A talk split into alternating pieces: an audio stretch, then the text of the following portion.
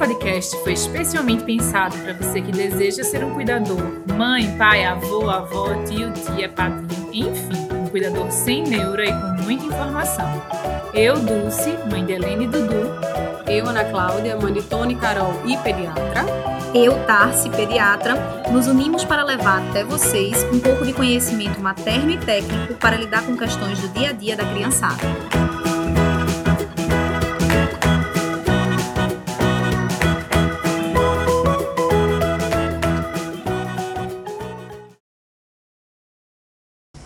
Episódio 12 do Pediatria Sem Neura, hoje inovando. A gente todo, a cada episódio a gente traz um novo formato. Hoje a gente tá via Zoom, testando toda a tecnologia possível. Verdade. Hoje a, gente, a pandemia está fazendo tá isso via conosco. Zoom. Exatamente. Temos uma temática super especial. E aí, meninas? Pois é. Quebrando paradigmas, né? Eu tô assim, tentando no meu auge de tecnologia. Não no meu auge da tecnologia. Eu cheguei aqui nesse podcast. Mas realmente era um assunto que a gente não podia deixar de falar de forma nenhuma. Isso. Né? E a gente não podia esperar tudo isso passar para a gente reiniciar esse processo. Então, vamos no Zoom, tá dando tudo certo. Isso, exatamente. Uhum. Pois é, pessoal, aqui em Recife o número de casos é, aumentou bastante no Brasil como um todo, né? Mas aqui em Recife realmente a gente está vivendo um momento de lockdown então, para quem está nos ouvindo, a gente está respeitando o isolamento e, e tentando né, não aglomerar. Por isso que hoje somos quatro, temos uma presença muito ilustre e optamos por fazer via, via Zoom, né, online. Vamos lá, vai dar tudo certo. E simbora falar de birras. De birras, nossa. Isso, birras a gente fala de, de três times, né? Na verdade. Aquela é. que ah. nunca vai passar. Sim, aquela mentira, mentirosa. Passou, sim. É, aquela que já passou e aquela que vai passar. São ah, sim. Times, São três né? times, né? Então, a gente tem que ver assim, onde você vai se encaixar. Certo. Atualmente, eu já me encaixei no que disse que nunca ia passar. Certo já passei, né? E agora eu nunca mais que ninguém vai passar. já, já, já passei, já disse que não ia passar e continuo dizendo, todos vão passar. Todos vão passar, é verdade. E eu, eu, eu tô na fase da desesperança. Estou passando. Desesperança total. Renata, por favor, me acolha. Essa é Renata, psicóloga infantil maravilhosa aqui do espaço da Cliomped e que a gente trouxe para falar sobre birras, a gente precisa de ajuda, porque sozinho a psicologia que temos interna não dá conta. É, Renata, você foi muito pedida, viu, Renata, pelas mães, pelos pais. Todo mundo fazia, Tassi, um podcast de birras, por favor. Agora, chama uma psicóloga, Tassi, por favor. A gente precisa ouvir uma psicóloga. Deixe comigo que a gente vai providenciar uma top master das galáxias. E aí estamos aqui com você. Obrigada pelo convite, meninas. Obrigada, Dulce, também pelo espaço. Eu estou feliz de poder estar junto com vocês. A gente bater um papo legal sobre birras, que entendo sim que é uma questão que incomoda, preocupa e desnorteia um pouco as famílias, mas que faz parte de toda experiência parental. Né? Então, por isso vale a pena a gente conversar sobre isso hoje, porque vai ser de interesse dos papais, das mamães de plantão, inclusive de cuidadores, né? De babá.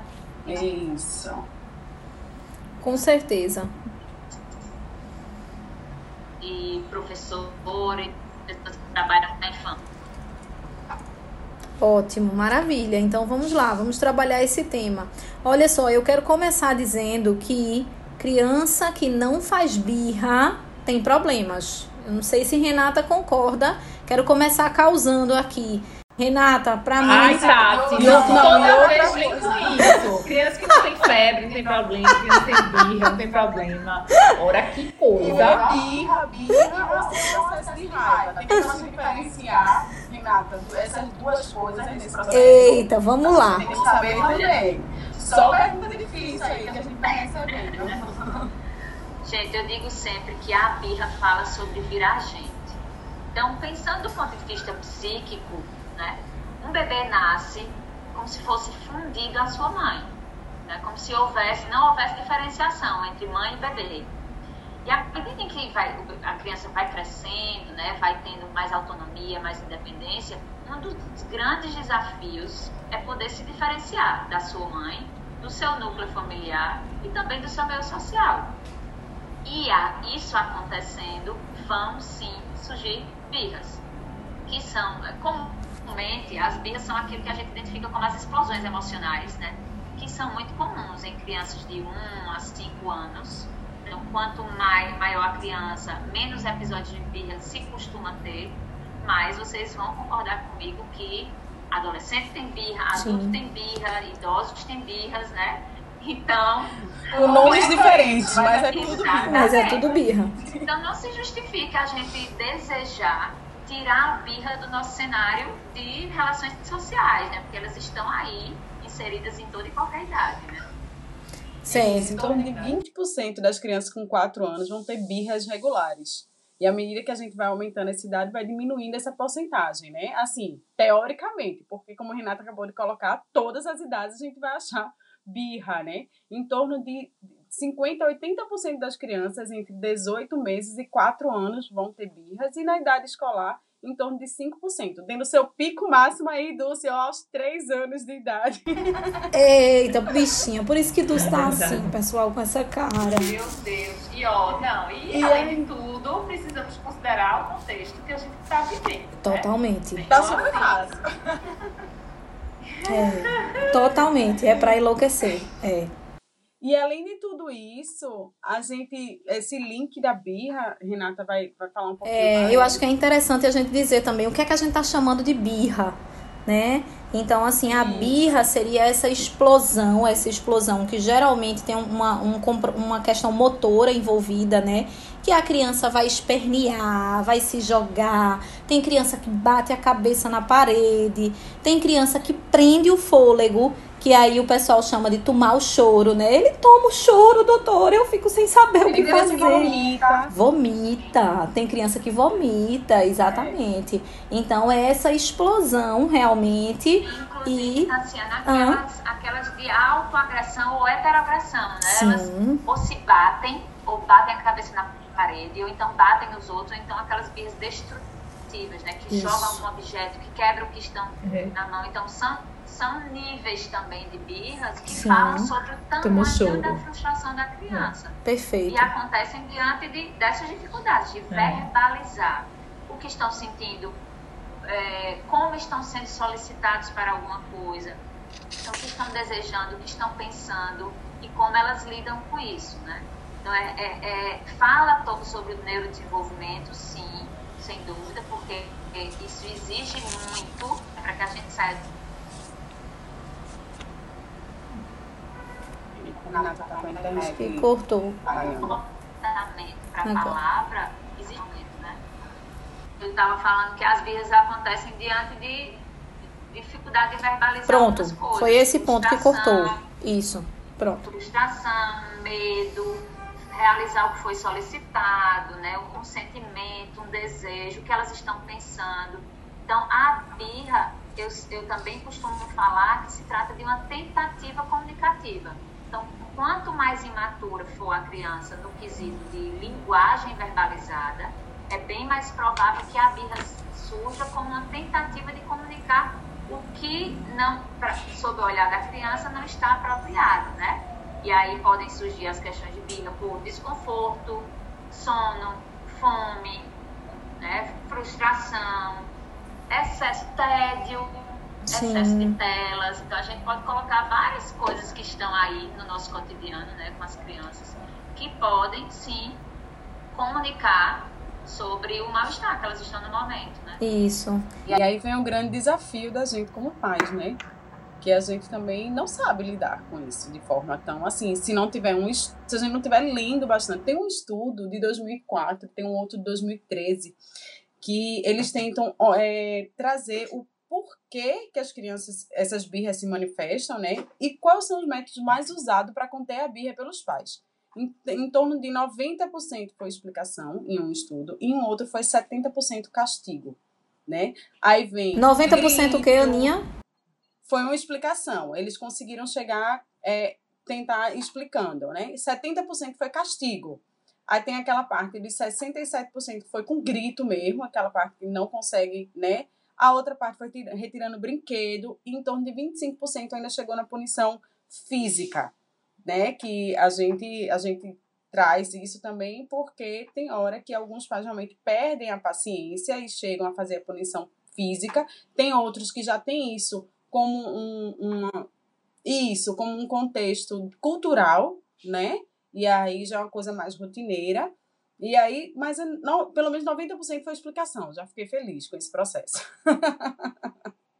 É, é, é, muito, é muito assim, como o que, é que aquilo reflete no pai, né, e na mãe, né? Então é quase que um teste de paciência geral e você olhar para a criança não pelo motivo, porque assim, às vezes a birra vem de uns motivos assim, porque eu passou manteiga do lado errado do pão, né? Assim, Isso. então não é assim, você fica incompreensível, a sua irritação vendo por que que aquilo está acontecendo e não consegue ter a leitura do porquê que a criança está atrás ali daquele, daquele, daquele comportamento. É, é, e assim, teoricamente, é tudo, assim, para mim faz total sentido esse olhar, esse olhar para dinâmica, esse olhar da rotina, esse olhar da presença, é, essa explicação, mas assim, não, isso não deixa de ser ultra desafiador para um pai, para uma mãe, né, que também está num contexto complicado, né, de trabalho, de outras demandas, de, enfim, milhares de coisas que precisam enfrentar aquele momento ali e ter muita paciência. E eu vou te contar, eu, eu sou aquela que recebo, é, tá vendo? Esse é o seu jeito de educar. Né? Não está dando em nada. Não, né? Eita, a nossa. menina continua aí. Isso é porque você tem esse seu jeito de explicar. Sim. Você, você tem esse seu jeito, né? É. Assim.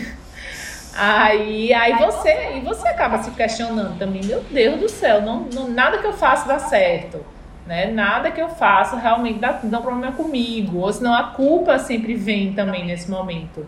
Do tipo, ah, isso é porque ela está sentindo minha ausência, isso é porque, né, realmente eu não estou presente. Eu acho que tudo isso vem muito à tona, né? O que torna essa situação ainda mais difícil. E aí, nesse processo, Dulce, é muito difícil para os pais. Aí é onde a gente chega num processo está muito permissivo, né? Que vem essa coisa da culpa, que a, a, criança, você, ah, tá sentindo minha falta, e você acaba sendo mais permissivo, né? E aí é o outro lado que você tenta, vai, acaba sendo um pouquinho mais rígido quando você fala, poxa, a confusão é por causa da manteiga do pão, caramba, não é possível, né? E aí você acaba, né? aí você acaba tendo outro tipo de reação por um processo. Mas, assim, claramente existem situações que acontecem mais fáceis a birra. Aqui em casa, Antônio tem sete, Carol tem seis. Mas, tipo, dormir tarde para outro dia ir para a escola, quando vai dando quatro e meia, cinco horas da tarde do dia seguinte, é clássico, assim. Sempre tem a confusão do banho, sempre tem a confusão da, da, do, do jantar, sempre tem. É engraçado que meu marido faz vocês já sabem o que é isso, né? Aí eles falam, sei, S-O-N-O. S-O-N-O. É, mas, mas assim, não adianta é... de nada. Às vezes eu falo isso, eles ficam com mais raiva ainda. Vocês sabem o que é isso. Mas, assim, mas, assim, mas, tem horas que a gente não consegue, assim, ter esse não controle, consegue, mesmo sabendo, não. mesmo sabendo que tem realmente uma situação por trás, mas tem hora que a gente é. não consegue. Que tem um somos fator humanos. desencadeador, é, né? Pelo amor de Deus, é. E, e, é isso que eu vejo que a gente tem, tem se apegado aos modelos ideais, né? De parentalidade, de é. ser pai, de ser mãe. E a gente se preocupa muito mais ainda pelas falhas, pelas dificuldades, pelos dias difíceis, né? Pelos dias em que a gente perde paciência, porque a gente está todo, a todo momento recebendo conteúdos de todo lado de, de, de famílias que aparentemente não tem problemas com a criação dos filhos, né? Não tem é. dificuldade. Aparentemente, né? Aparentemente, exatamente. É. Então, por ser uma função, exige muito aprendizado nosso e é diário. Eu sempre digo que parece um jogo de videogame. Quando você atingir uma etapa que você dá plena, já tem pleno saber, conhecimento sobre aquilo, hum, e aí já vem uma outra fase que aí você vai começar do zero para tentar chegar lá e cumprir novamente aquilo. Então, ser pai e ser mãe é isso, é, é enfrentar o, é, dialogar sobre as suas dificuldades do momento, né? De, em cada etapa de vida da criança, do adolescente. Ô, Renata, é, e eu, e eu essa- acho que assim, o olhar para isso desde muito cedo, né? Desde a preparação mesmo, desde a gestação, se eu não digo, né? Desse, desse cuidado psíquico que dessa criança que vai nascer, ele é super importante. Porque como Renata falou, a quantidade de informação hoje é enorme. é, é absurdo. Então, por exemplo, eu, a gente, eu participo de milhares de grupos de mães, né? Três aqui do espaço. A gente, a gente tem um por ano daqui, só que a gente vai até fazer outro em 2021, tanta gente que já tem. Ah, Mas é, o que eu vejo é que recorrentemente vem quando os bebês começam a ficar né, mais velhinhos, né? Que é, é, é realmente a história do, do, do não ter mais. Não, de se desvincular da mãe, né? Começar a se desvincular da mãe, início Buscar de tudo, autonomia. entender que é uma outra pessoa. É, é assim. Meu filho é, está impossível, então o bebê está me manipulando, ele só faz o que quer. Ele, então, assim, é criar uma imagem daquele bebê, assim, como um de- mini demônio daquilo que está acontecendo, né? E, e colocar ele nessa posição. De, e assim, não, ah, deve ter alguma coisa errada. Então eu tô fazendo alguma coisa errada porque ele sempre recebeu muito amor, muito carinho. Eu estou aqui disponível o tempo todo, né? Quando é muito bebê. E ele agora mudou do, do dia para noite. Então, assim, a posi se a pessoa não entende que isso vai fazer parte da vida dela, que isso é o começo, desde Uhum. pequenininho, desde bebezinho, assim, eu acho que dificulta demais você conviver com isso, né? Eu acho que o início de tudo é muito importante. É. Renata, e essa, essa questão né, que as meninas estão trazendo da, da família, do ambiente, essa, essa questão da parentalidade, como é que isso influencia?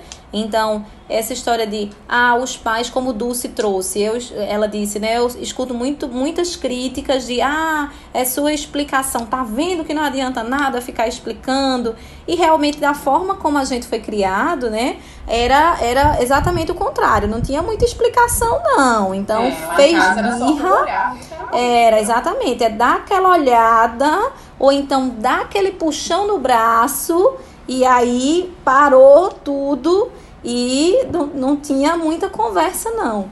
Como é que é isso, assim? Como é que tu encara isso hoje em dia? Fala pra gente. Eu penso que, na verdade, a gente não pode generalizar, né? Eu- eu- a gente trabalha no- na singularidade de cada criança cada família. Mas são dois aspectos, um deles a gente já conversou sobre, que é a questão da, da maturação mesmo, do neurodesenvolvimento de uma criança. Mas também a criança, ela está envolvida em um ambiente, que no geral se inicia por um ambiente familiar. Então, a gente acreditando que todos nós, indivíduos, né, somos biopsicossociais, a gente vai sim sofrer influências fortíssimas e quanto menores somos, mais influências a gente sofre do ambiente. Então, tem alguns, alguns momentos que a gente também precisa identificar nas famílias. Será que é um perfil parental extremamente é, permissivo, é, de não se ter limites claros, de condutas parentais muito ambíguas, muito é, é, pouco sólidas na constituição do, do conhecimento e das regras, do que pode, o que não pode, o horário, a rotina, enfim. E em contrapartida, a gente também encontra perfis parentais excessivamente rígidos, com pouco afeto, né, com é, relações pouco participativas, em termos da criança poder também estar dentro do contexto né, de, de, de participação mesmo. Então, isso a gente percebe que pode influenciar para algumas crianças com mais dificuldade, a, a ter mais dificuldade de enfrentar frustração, limite, regras é, e as outras necessidades, que na verdade são necessidades fisiológicas, né? Das famílias atenderem essas necessidades fisi fisiológicas. Então, a gente observa, sim, que às vezes as birras acontecem com frequência nas crianças que têm menos, um ambiente menos afetivo, que elas têm menos assistência às suas necessidades físicas ou emocionais. E isso acontece principalmente nas crianças menores. Quanto menor, mais necessidade, mais influência elas sofrem sobre esse ambiente. Então a gente não tem como determinar que o perfil X ou Y de parentalidade vai favorecer ou dificultar para que essas birras aconteçam. Mas a gente considera assim, quem é esse pai, quem é essa mãe, como é a conduta, quais são as regras, é, isso é claro para a criança, é dialogado com a criança sobre isso ou não. Então, quanto mais ambiguidade houver, mais dificuldade a criança vai ter de entender sobre os limites, sobre os combinados, sobre as regras, enfim. Né? É, um, um, pai muito permissivo e uma mãe muito rígida, ou o contrário, né? Bem Exatamente. Essa, essa ambiguidade na parentalidade é terrível, né? Porque a criança tem que saber, peraí, afinal de contas, qual é o meu limite? A criança não nasce com essa noção de limite. Isso é colocado a partir do momento em que ela vai crescendo, tendo autonomia, independência e se vendo como gente. Uhum. É, e, o, e o, é consciência da necessidade do limite, né? É consciência, isso é fato, né? É fato. E tem também a parte da, da, da característica da própria criança, não é, Renata? Porque, assim, aqui em casa, quem tem mais de um filho, você também, Dulce, a gente vê que são duas crianças criadas teoricamente no mesmo ambiente, que têm reações completamente diferentes. É, eu e meu né? irmão era bem assim. A, a, nossa diferença de idade é pouca, um ano e meio. E ele sempre foi mais genioso do que eu. Sempre, sempre, demais. É, ele fazia escândalo, mas eu sempre fui muito calma, pessoal. mas eu fazia, eu lembro dos meus escândalos. Sabe quando eu fazia escândalo? Quando minha mãe repetia meu penteado para ir pro colégio.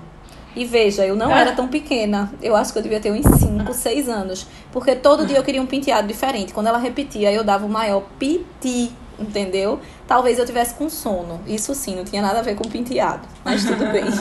E quando a gente traz também essa coisa do ambiente, né, Renata? Porque é tão diferente o comportamento de uma criança quando uma avó está presente quando tá só a mãe, quando tá sem a mãe. Quem nunca ouviu aqui, ah, mas quando, a, quando você não tá, ele é tá ótimo. super tranquilo, exatamente, é. é. educado, ele é obediente. Quando você chega aí, ó, ó o que é que acontece. E aí é. você fica se culpando mais uma vez. Poxa, por que será que na minha presença eu tô aqui, tô disponível, como o Dulce trouxe, e ainda assim acontece quando tá com a avó, né, que é um ambiente mais permissivo. É, enfim, cada coisa. A criança realmente muda esse comportamento, né? Sim, sem dúvida. E interessante assim que às vezes a criança mostra verdadeiramente o que ela sente, o que ela quer, o quem ela, como ela se vê, justamente nos lugares onde ela sente mais segurança. Quem são os cuidadores que geralmente passam mais segurança? Os cuidadores primordiais, pai, mãe, o ambiente familiar. Então, isso tende a acontecer com mais frequência, o que gera muita culpa nas mães. Peraí, onde eu estou falhando, né? O que é que eu fiz de errado? Porque na minha presença tudo acontece mais intensamente.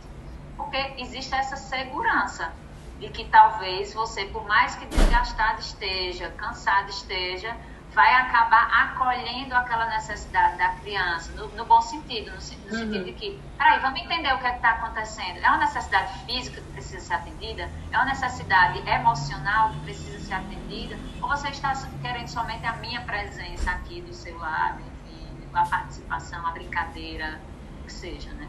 É como se dissesse assim, com você aqui eu posso mostrar minha fragilidade, é isso? Talvez, sim. É, é, a gente sempre coloca como suposições, né? Porque quando a gente fala de, de, de sujeito humano, cada Sim. um tem uma singularidade que faz a gente pensar em, em formas específicas né, de comunicação.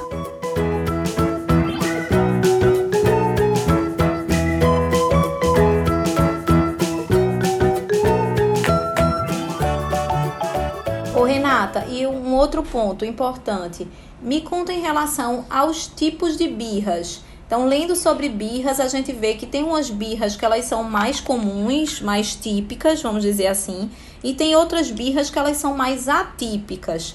É, e aí, existe realmente isso? Fala pra gente sobre o assunto. Ou, tipo, é tudo igual. É o que, Aninha? Se a gente puder, é, birra, birra é difícil a gente lidar com qualquer uma delas, né? Nós adultos temos dificuldade de lidar com as birras, tanto é que foi esse tema aqui trazido no nosso encontro de hoje. Mas, no geral, a gente encontra as birras como tentativa de ser visto ou de ter seu desejo atendido, essas são as mais comuns, né? Que todo dia a gente vê no shopping, nas praças, nas nossas casas, enfim. Existe uma outra birra que é, se, que comunica a frustração com o cansaço, ou seja, de necessidade de ter suas, suas emoções atendidas, ou de ter suas necessidades básicas atendidas. Esse é um outro tipo de birra que a gente também observa né, nas crianças. Eu digo que tem outras duas que são bem é, desafiadoras para as famílias, que são as birras destrutivas, que é essa que a gente estava falando agora há pouco, né, de criança quebrar alguma coisa, jogar um objeto na TV, como eu já vi em algumas situações de consultório, de quebrar quatro, cinco televisões na hora que, que, Senhora, que a criança está chateada. E também tem as birras que des, des, desorganizam muito as famílias, que são as autodestrutivas, ou autoagressivas, ou as heteroagressivas, né? De a criança ou se bater, bater sua cabeça na parede, ou essas de, de prender a respiração, essas de vomitar, todas essas falam sobre autoagressão. Né? Ou a heteroagressão, de chutar a mãe, de, de jogar um objeto na babá, de sair se batendo né, na parede, como acontece em alguns momentos. Então, tem uma outra que também está muito presente no, no dia a dia da gente, que é a birra para não cumprir os combinados de uma rotina. Ah, então eu sempre, é, eu sempre coloco assim para as famílias, ó, a gente pode fazer negociações. Algumas coisas não são negociáveis. O banho diário não é negociável. Agora, se ele vai para o banho com um dinossauro pendurado no pescoço ou vai pintar o banheiro, beleza, não tem problema. Agora, a, a, cumprir a ordem da rotina do banho vai precisar ser cumprida, entende? Então, a gente pode também usar de recursos lúdicos, da própria fantasia da criança, para ter minimizadas essas birras.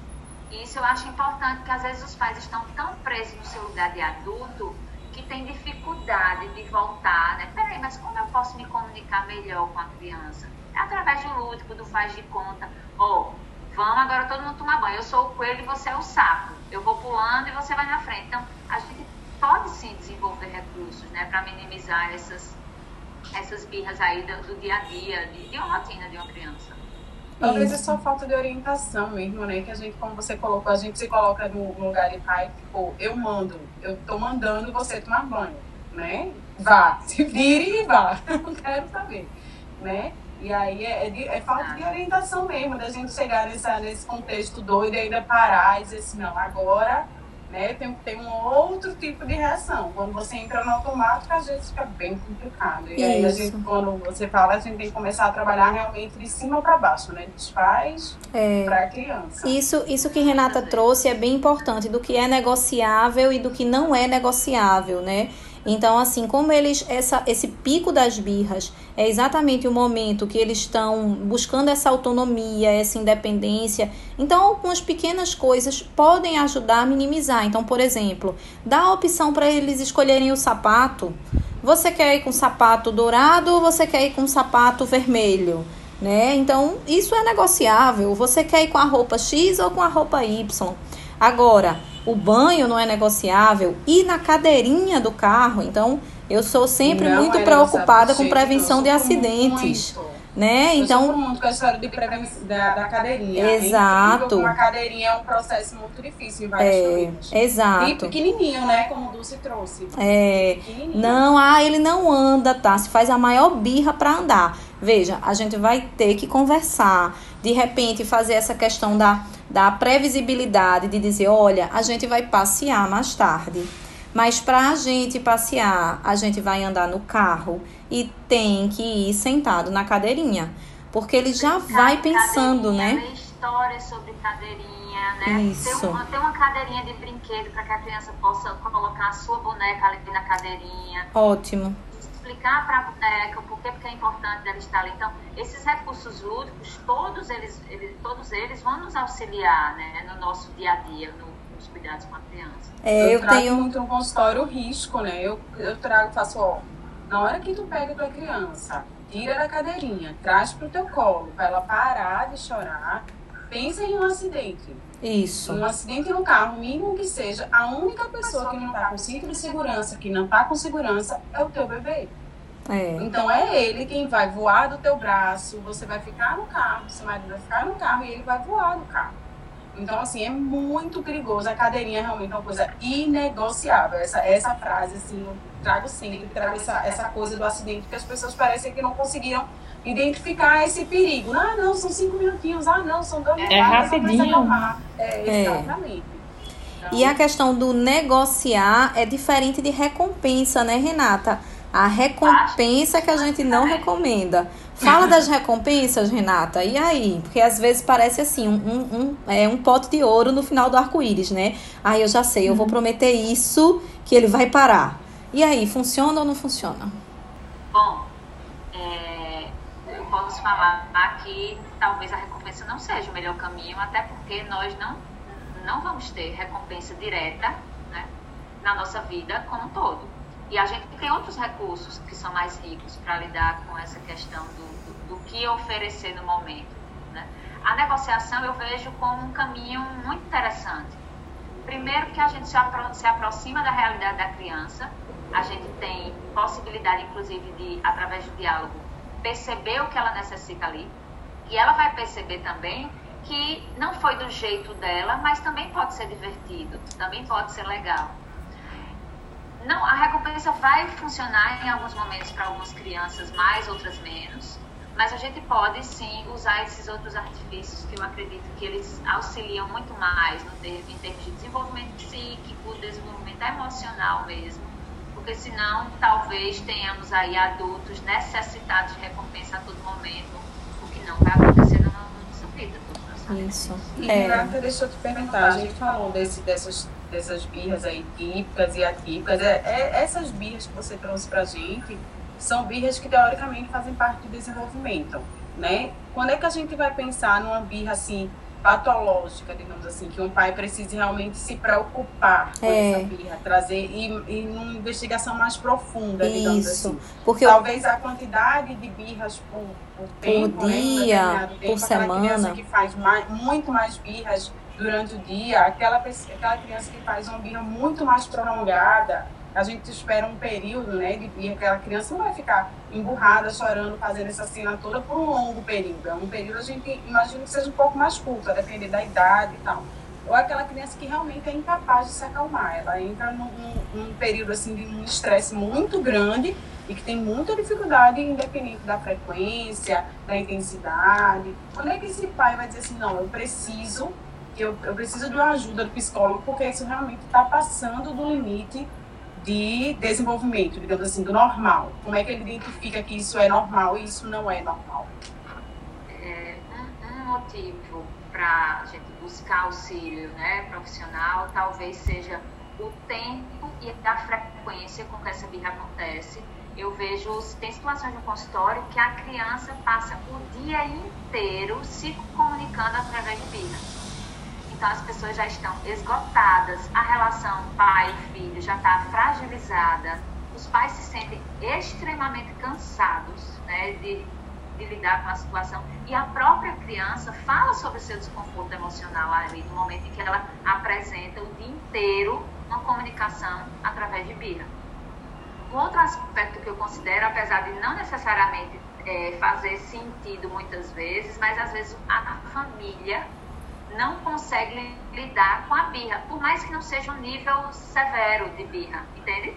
Mas a, se, a, se a, a própria família está desconfortada com a situação do comportamento da criança, talvez seja um momento de buscar um profissional para uma orientação parental. Às vezes é necessário ouvir sobre, ó, oh, fulano, e isso acontece no desenvolvimento infantil. Isso faz parte do desenvolvimento infantil. Então a gente pode esperar isso, isso, isso. Então, dois pontos. A criança excessivamente se comunicando através de birras ou os pais não, não se sentindo sem condições de lidar com a situação no momento.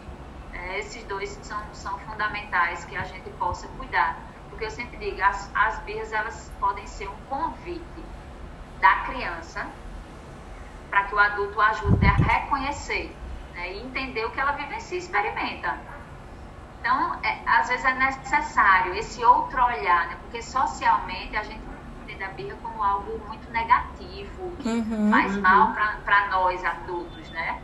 Mas isso também, do ponto de vista da criança, isso é sofrido, desgasta, ela demanda muita energia psíquica da criança no momento de birra. Então a gente precisa olhar também sob o ponto de vista da criança, o que, é que ela está querendo comunicar a gente né? Sim. É o, é o propósito de uma, de uma investigação quando a criança vai para um psicólogo.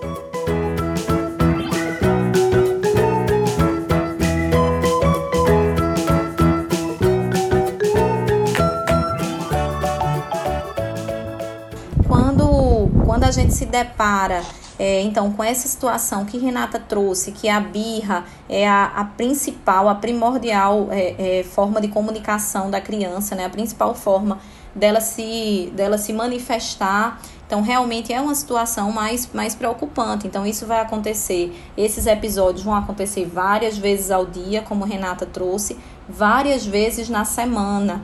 E aí, um outro ponto importante é em diversos ambientes.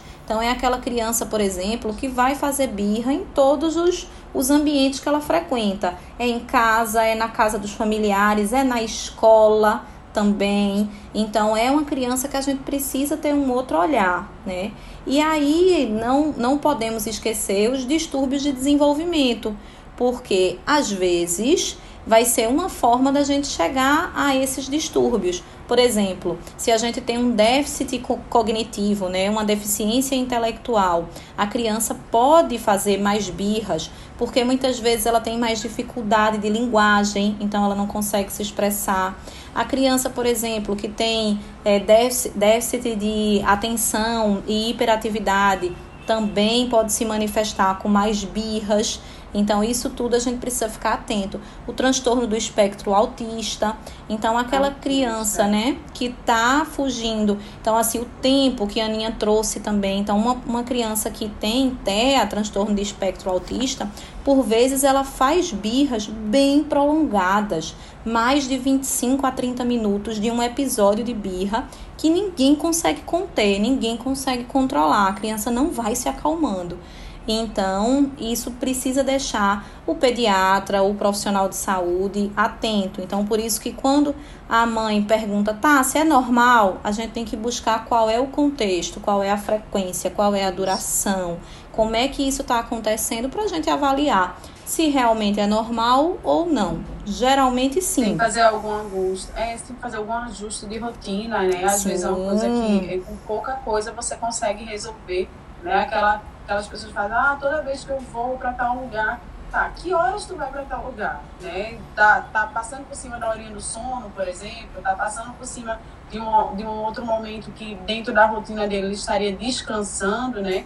Isso realmente são coisas que a gente tem que ajustar. Uma vez eu passei com uma com Antônio horrível, assim, essa bem clássica, aquele restaurante bem clássico, ele era pequeno, a gente num restaurante, e aí eu, meu marido, meus pais, e ele lá sentadinho na cadeira, ele hum. pegou uma, uma coisa de comida, jogou no chão. E ele gritava, Ai, ele chorava. meu Deus do céu. Sabe, todos os olhares, todos os todos. olhares. Nossa senhora. Meu marido foi ficando vermelho, vermelho, assim, de raiva daquela situação. Disse, calma, peguei Antônio e saí com ele no colo do restaurante até o banheiro do shopping. Mas foi assim, ah! Ave Maria, meu Deus do céu. E a gente, quando a gente sentou no banheiro do shopping, que não tinha mais os olhares, não tinha, ele saiu daquele ambiente ali, que por algum motivo não estava legal para ele, ele foi se acalmando, se acalmando, se acalmando. Eu olhei pra cara dele e disse, agora volte e se comporte. Só conseguiu dizer isso. Como se ele tivesse entendido. Eu disse, agora volte e se comporte tá certo? Você não precisa comer se não quiser. Tipo, você não precisa fazer mais nada. Só não faça esse escândalo. Exatamente. Aí voltou, ele foi mais quieto, não sei, alguma coisa. Ele tava, tava na hora de sono. Tipo, a gente tinha pulado a hora de sono, era um domingo, a gente tava almoçando mais tarde. Aquela coisa toda que realmente é uma situação que não era nada favorável pra vida dele. Mas que a gente nem se toca, a gente, tipo, almoça, todo mundo toma café tarde, vai almoçar tarde, sendo que ele tem um horáriozinho dele. Não, não adianta é. a gente querer ir atrás do processo. Então, ai, e, só vai sair depois que ele almoçar. Pronto, exatamente. Depois disso eu aprendi. Não sai, só sai depois que ele almoçar, depois que ele dormir. Então, eu passei a concatenar várias rotinas da minha vida depois disso. Tipo, o horário dele disse, é tentando respeitar e realmente dar um alívio na alma. Pô. Você sai e, não, eu já sei que ele já, tá, já dormiu, já comeu, já, né? E aí a gente realmente a gente tende a diminuir o processo de birra na rua ou quem quer que seja. Mas essas, assim, essa eu aprendi bastante. Renata, e aí todos os pais me perguntam, sempre que a gente fala de birras, os pais perguntam, né, certo, e a gente faz o que? Se ok, eu já entendi que é normal, que faz parte do desenvolvimento, que ok, é isso mesmo, ele tá ficando independente, tá bom, tá ótimo, sim, eu faço o quê, né, na hora, o que é que eu Agora faço? me solucione. Agora me solucione. E aí, Renata? É mais uma vez, eu digo que o mesmo código não vai abrir todos os cofres. Né? Ou seja, ou seja, aquele curso aprenda ah, não, seu filho não vai ter birra aqui. O livro, agora. o livro, Lucy, o livro, ah, Lucy. As francesas não fazem birra. As francesas não fazem birra. Ah, é. Não, não. Na Dá pra mim não. Esse, esses cursos são fajutíssimos, mas ele, eles, eles fisgam muitas famílias desesperadas, tá? Sim, sim. E aí, ah, claro. tem um processo rápido, não tem pra quê ir pra psicólogo, porque eu vou pra um coach que vai me dizer o que eu vou fazer com meu filho na hora de vida. Passo um, um dois, três, quatro, cinco, seis. Não funciona igualmente para todas, então eu preciso entender minimamente o perfil da minha, do meu filho e da minha filha, né? Ana estava trazendo isso. Ela identificou a partir de um, de um episódio que ela passou o que era que poderia estar interferindo ali. Então, ela, numa próxima vez, ela foi. A gente vai sempre na tentativa e erro. Não existe educação sem que a gente passe pelo processo. Tentei, errei, tentei de novo e agora deu certo. Eita, dessa vez eu esqueci de tentar, então não deu certo mesmo. Então, a gente vai aprendendo no exercício da parentalidade interessante é que quanto, quanto maior o vínculo, a qualidade do vínculo que os cuidadores têm com os filhos, é mais possível que eles sejam mais assertivos. Porque você tem um olhar muito aprofundado sobre a criança e isso vai facilitar o nível de comunicação. Então, em alguns momentos vai ser importante deixar a criança um pouco ali para ela respirar, colocar toda a sua tensão física e depois você vir conversar. Sim, em alguns momentos vai ser assim. Em outros, a criança vai necessitar de um abraço, de, de um, de um, de um acolhimento do corpo. Sim, também, alguns, alguns momentos vai ser necessário. E, e ela vai também precisar ter é, um, um discurso que circule a cena. Eu digo sempre que a palavra, eu, eu percebi que você está muito, chateado, então você está ali testemunhando o ato você está ali traduzindo o comportamento. Oh, você sabia que eu também fico chateada? Como é, sabe como é que eu faço quando eu fico chateada? Eu conto até 10. Eu fecho minha boca. Então, a gente vai também traduzindo como ser humano que somos, né? com mais experiências, outras formas de lidar com a frustração, com a angústia, com a, a necessidade não atendida. Então, para cada momento, a gente vai ter alguns recursos e precisaremos tentar cada um deles para ver com aquela criança, com o perfil da criança, que vai ser mais adequado. E desde que esse, esse perfil, né, esse, esse, esses combinados aí, seja um plano de ação do pai e da mãe e do cuidador que esteja junto, né? Não adianta fazer um fazer uma coisa e o outro fazer outra. Que aí a gente não vai conseguir trazer isso, né?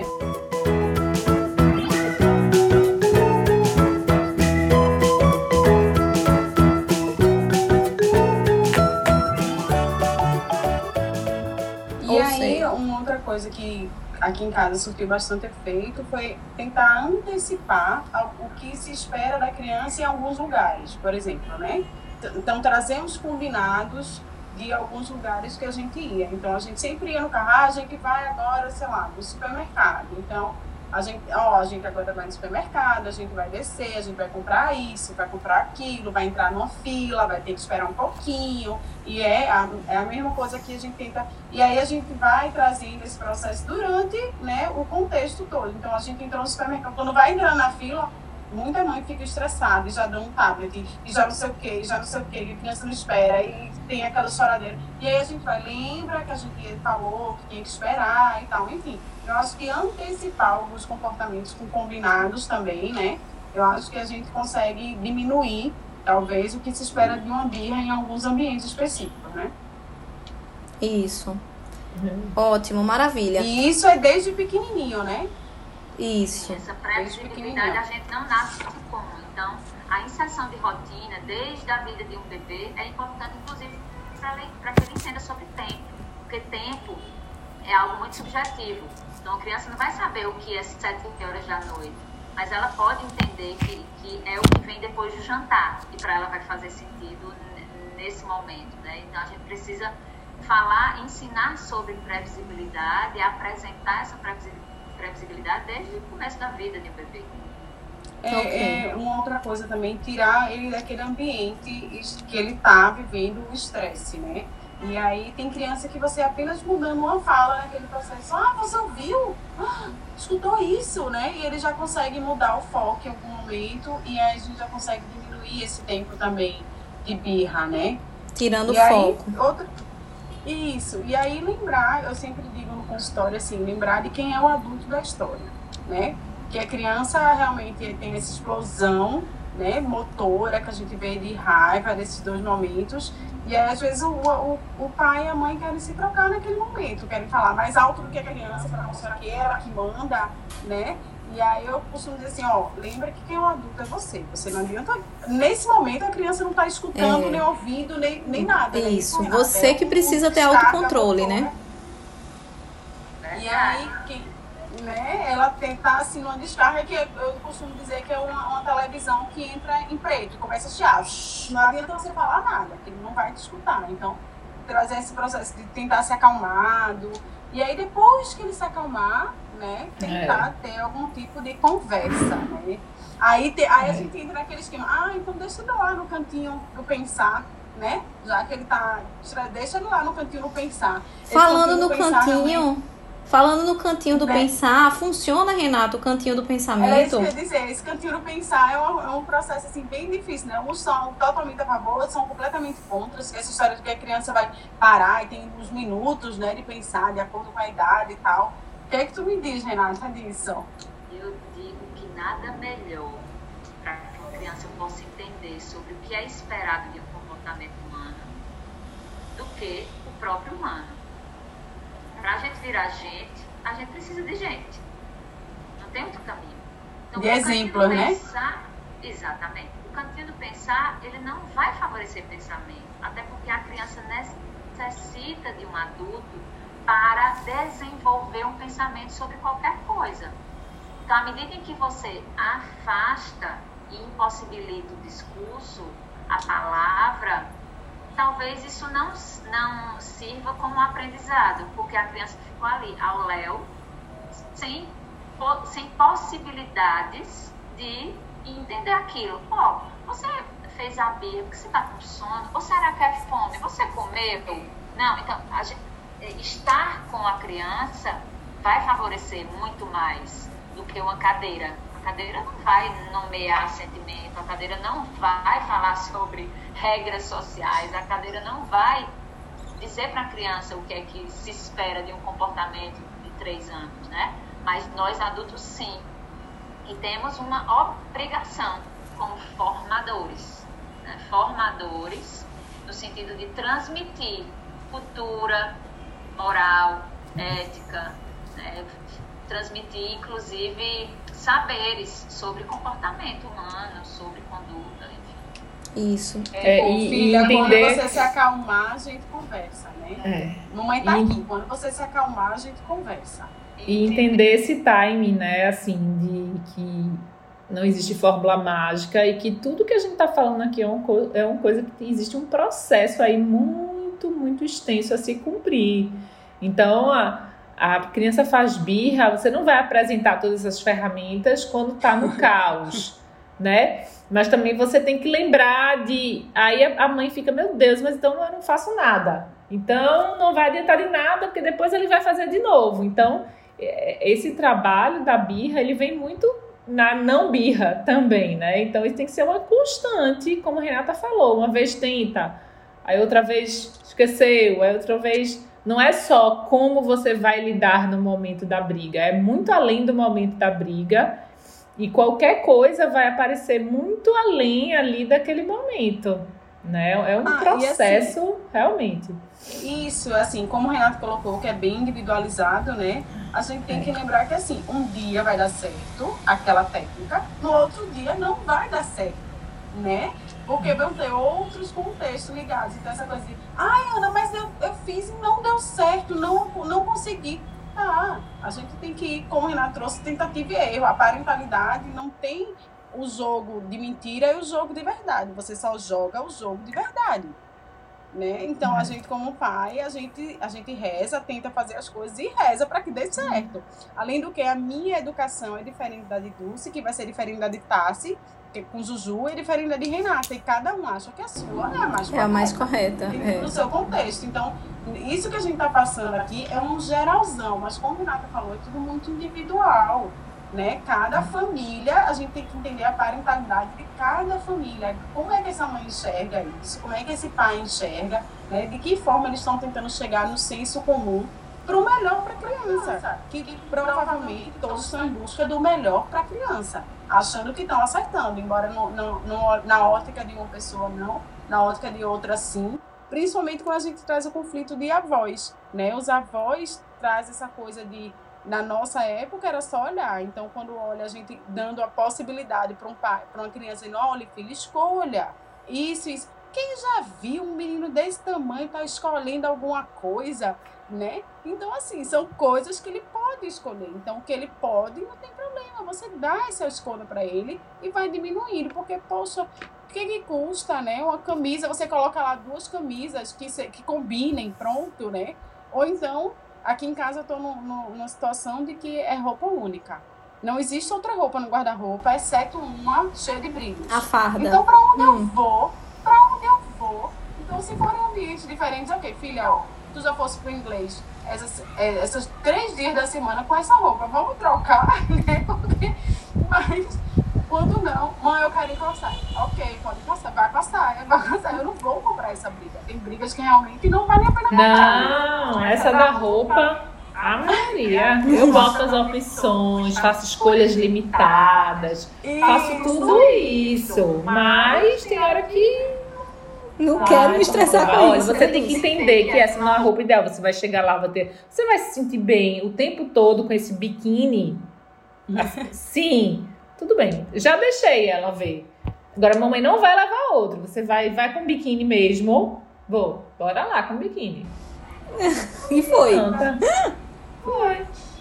É, uma coisa, já que a gente já está chegando aqui pelo, pelo nosso horário, estamos chegando perto do final, mas eu não queria encerrar esse podcast sem falar um ponto que muitas vezes eu sou questionada no consultório, que é a questão medicamentosa. Então, é, não sei, Aninha, se Aninha é, já passou por isso, mas algumas vezes nessa fase de birra, os pais já disseram: tá, se não tem um, um calmante que a gente possa dar, não tem um. E falando sério, tá? Não era brincadeira. Não tem, assim, um remédio, assim, uma coisa. Maracujina. Pode ser uma, uma coisa mais forte, às vezes sai uma dessas, assim. Pode não, ser uma coisa mais forte. Claro, é, pode ser. Porque tá muito difícil, Tassi. E aí, olha só, pessoal, em algumas poucas situações a gente usa medicamento controlado, é verdade. Mas isso, no caso Mas das birras. calma. Isso, calma. Que eu preciso me consultar com vocês. Calma, não, calma. São as birras relacionadas aos transtornos de desenvolvimento. Então, às vezes, a gente tem um paciente com TEA, com autismo, e aí ele faz essa birra mais prolongada, de difícil controle, etc e tal. Então, assim, uma, birra, uma birra que não é uma birra é, normal, é uma birra associada a esse transtorno de desenvolvimento. Então, só nesses casos, ou ainda quando a gente tem algumas síndromes genéticas envolvidas que predispõem a isso, né? Então, são birras que fogem ao padrão normal, habitual. E aí a gente, inclusive, não está tratando a birra. A birra é só um sintoma daquele transtorno de desenvolvimento, né? A gente vai tratar o paciente como um todo. Mas para as birras comuns, as birras né, que a gente está esperando que aconteça, que faz parte do desenvolvimento da criança, pessoal, essa não tem maragugina, não tem calmante, essa não tem nada, entendeu? Essa a gente não prescreve nada. Quer dizer, tem, Ah, né? essa tem um remédio chamado pai. Isso, exatamente. É um outro remédio. Exatamente. Então, descubram aí, vocês que estão escutando a gente, em qual time você tá, né? Se você é daqueles que disse aquele que nunca vai passar, né? Ou daquele que vai passar, ou aquele que já presenciou e já queimou a língua, né? Eu já queimei a língua, eu já presenciei e eu já passei. Já passei, já, passe- já fiz parte dos três times. Eu adoro, eu adoro escutar os que dizem que não vão passar. Porque depois Eu tu pega a adoro, pipoca, né, adoro, Dulce? Adoro, eu fizer mesmo. Aí depois a gente pega a Eu pipoca espero. e faz. Eu pago a internet é pra isso. Fica só com a Vocês pipoquinha já aqui, ó. pensaram do que é, é, uma psicóloga ter filho fazendo birra? Ai, meu Deus do céu. Como é que pode você ter. Como é que pode? Você é psicólogo? Como é que pode? Eu sempre faço associação, então quer dizer que um oncologista nunca vai ter câncer? É, pois é. Bem assim, né? Não é bem assim. Não, ó, meu pai tinha uma frase assim, meus filhos não podiam adoecer. Uma gripe, essa gripe de escola, não sei o quê. Chega o chegava muito tossindo e fazia assim, ô, ô, ô, Antônio, mãe faz o quê, hein? Ela o quê? Eu sou pai, não. Como assim? Só porque eu sou pediatra, ele não pode adoecer. Ele não pode adoecer. Se fosse assim, seria bom demais. E imagina o Renata, realmente, no, no contexto familiar, e a criança fazendo birra, a galera olhando, faz como assim? Ela, como psicóloga, não dá conta? Tipo, eu, Lero Mortal. Não vou dar. Que bom que não damos conta de tudo. Que bom que não damos conta, né? É, é E assim verdade. caminha a humanidade. É isso Esse aí. jogo da parentalidade é muito difícil. A gente podia fazer uma prévia, né? Antes com os bonequinhos, com alguma. Né, fazer alguma coisa tipo, não, pra ver como é que vai ser, como é que vai. Não, o negócio é a Vera mesmo. Não, não tem prévia que Não. simule. Não tem, Que assim, simule. não tem simulação. Tipo, vamos entrar no simulador, simular uma, uma cena de birra. E como você Não. deve agir? A, B, C. Não, não tem. E além do que, você pode ler muita coisa, entender de muita coisa. E na hora da birra, realmente, você ficar meio cego e surdo também. Você, a gente é humano, né? Sim. Com Exato. certeza. Não se perdoem, mamães, que já leram de tudo um pouco e ainda, no momento da birra, ainda achou que errou, né? Ah, se sempre. perdoem e da próxima vez você vai tentando acertar. E assim a gente vai. Não é isso, Renata? Por favor, concorde comigo. Com uma mãe pediatra. Eu, eu sempre digo né, que, que cuidadores disponíveis, e essa disponibilidade não, não se refere somente a tempo, né, mas também de saúde mental. Cuidadores Claro. disponíveis vão conseguir minimamente construir uma relação com crianças pequenas, com adolescentes, com crianças maiores, bebês, porque vamos ter, ter a possibilidade de, de tentar errar, de- de tentar errar ou acertar né? Mas essa disponibilidade é, é, é fundamental. É, eu, eu fico dizendo ao meu marido que assim, depois que a gente começou o podcast, eu queria ter um terceiro filho. Pra ver se eu ia conseguir mudar tudo. Eita, olha aí, Dulce já se remexeu. Já se remexeu. Não, não, Ave Não, Maria. né? eu não- Não, não. Então meus e- erros já foram, entendeu? É. assim, será que agora? eu Viram outros, viram outros. Viram outros, é. Mas, mas eu posso falar que a decisão do terceiro filho, para mim, recai muito sobre esse, esse é, investimento emocional que a gente tem que fazer num filho. É. Para mim é o que mais me pesa, assim. É. Ah, não são as noites de sono, ah, não são as doenças, não são. É, investimento financeiro, sim, claro, mas assim, não é decisor, né? Para mim, decisor é um investimento emocional que se tem numa criança e que hoje em dia você tem um. um- um- é, o tempo não tem 50 horas o dia. Então é olhar assim e dizer, ó, eu preciso investir nessa criança emocionalmente. Eu não sei se eu tenho essa capacidade de investir nisso, né? Nesse momento. Então é o que mais, com certeza, pesa na decisão de, de filhos, né? Um investimento emocional Sem dúvida. muito grande, muito grande. O que a gente tem de desafio hoje é esse tempo, né? Além da disponibilidade do tempo, é um tempo de qualidade, né? Que muitas mães trazem para mim isso. Ai, Ana, eu não tô sem tempo, eu não consigo e tal. Ó, não é a quantidade do tempo. É como você está aproveitando o tempo que você tem, que eu acho que isso é o que vai marcar, né? Também. Né? Esse, tem muitas mães que têm essa disponibilidade de quantidade de horas de dia, mas que não conseguem realmente trazer um tempo de qualidade Hum. para essa, pra essa criança, né? Isso. É isso, meninas. Adorei esse podcast. Adorei. Acho que vai ser Oh. proveitoso demais para tantas mães. É. Acalmou um pouco meu coração. É, eu, toda vez é. que, eu toda vez que Renata passa assim na minha sala, eu. Renata, tô quase Ela tá se levando, aproveitando. Tô quase trazendo. Tô quase Olha, virando paciente. foi muito bom. Acho que foi muito rico.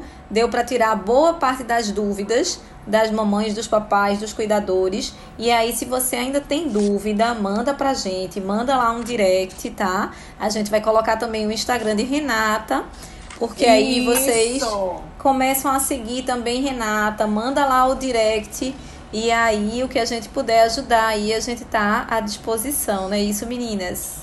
Isso, a gente vai trazer, eu acho que essa semana, um pouquinho do, do filme do Divertidamente, né, Tassi? Que fala um Sim. pouquinho desses sentimentos todos.